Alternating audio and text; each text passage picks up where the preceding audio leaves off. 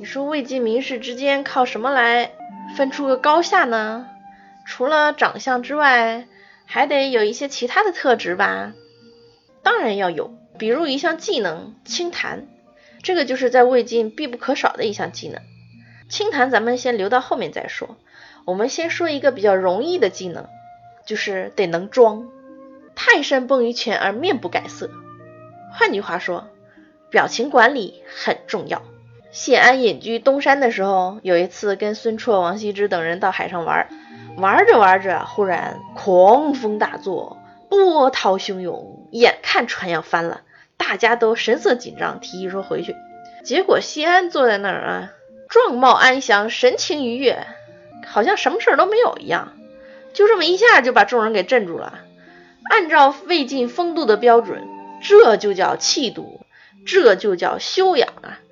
在船上的各位立马就被谢太傅的气场给碾压了。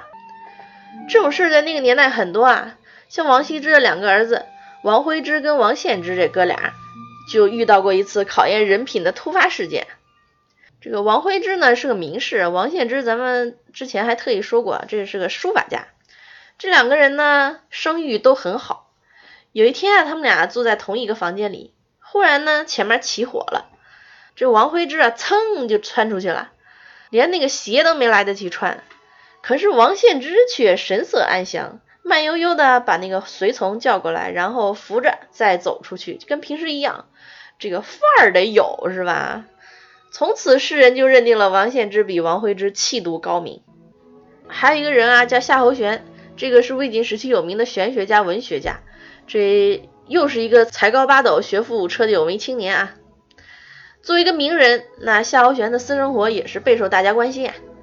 有一次呢，他靠着柱子写字儿，当时外面下着大雨，然后雷电呀就击坏了他靠着的那个柱子，这当时衣服都烧焦了，可是他神色不变，照样写字。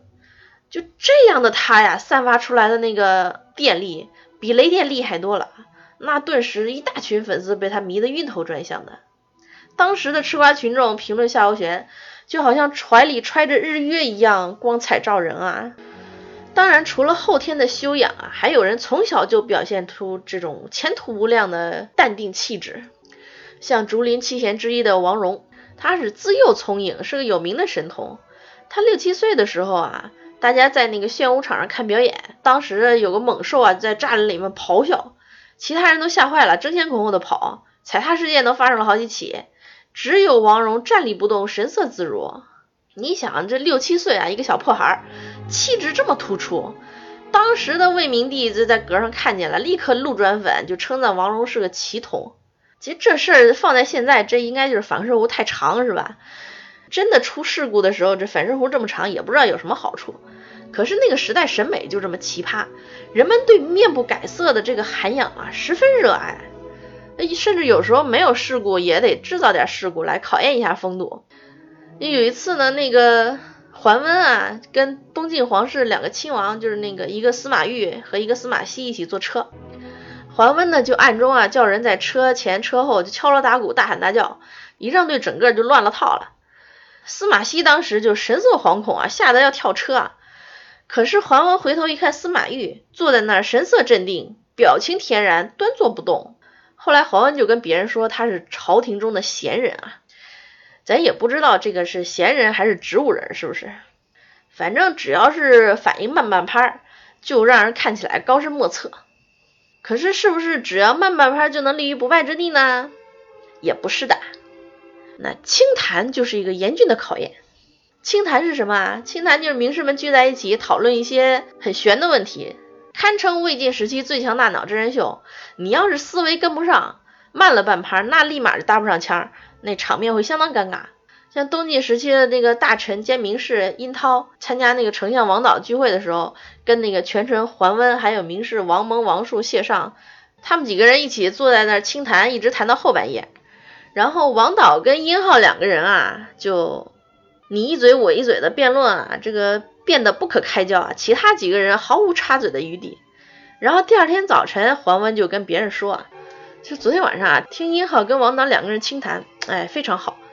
那谢尚呢，听的也很认真，我也是常常心有所悟。可是回头一看，那姓王的两个属官就说王蒙跟王叔他们俩，眨着眼睛就跟怕生的母狗一样，那意思就是看不上他俩，觉得他俩听不懂。可是这个话说的就相当不厚道了，是吧？这大家都插不上嘴，你凭什么就说人王蒙跟王叔听不懂呢？但是他这么一说呢，大家就有一个先入为主的印象，就觉得哦，原来他们俩是听不懂，这个排名就出来了，是吧？他和谢尚肯定排在王蒙跟王叔前面啊，由此可见这个表情管理的重要性啊。所以在魏晋，哪怕遇到危险，再害怕也得装面瘫。对那些个反应不过来的军国大事，尽量少参与。还有，万一去参加清谈，你就算插不上话，也不要多眨眼睛，一定要摆出一副沉思状，嗯，让人家觉得你很高深莫测。好了，魏晋表情管理课咱们先上到这儿啦。随便一说，感谢您的关注和收听。想要获取更精彩的内容，欢迎您关注微信公众号“随便一说”，搜索微信号拼音的“随说二四六七八”就能找到我啦。咱们下期再见。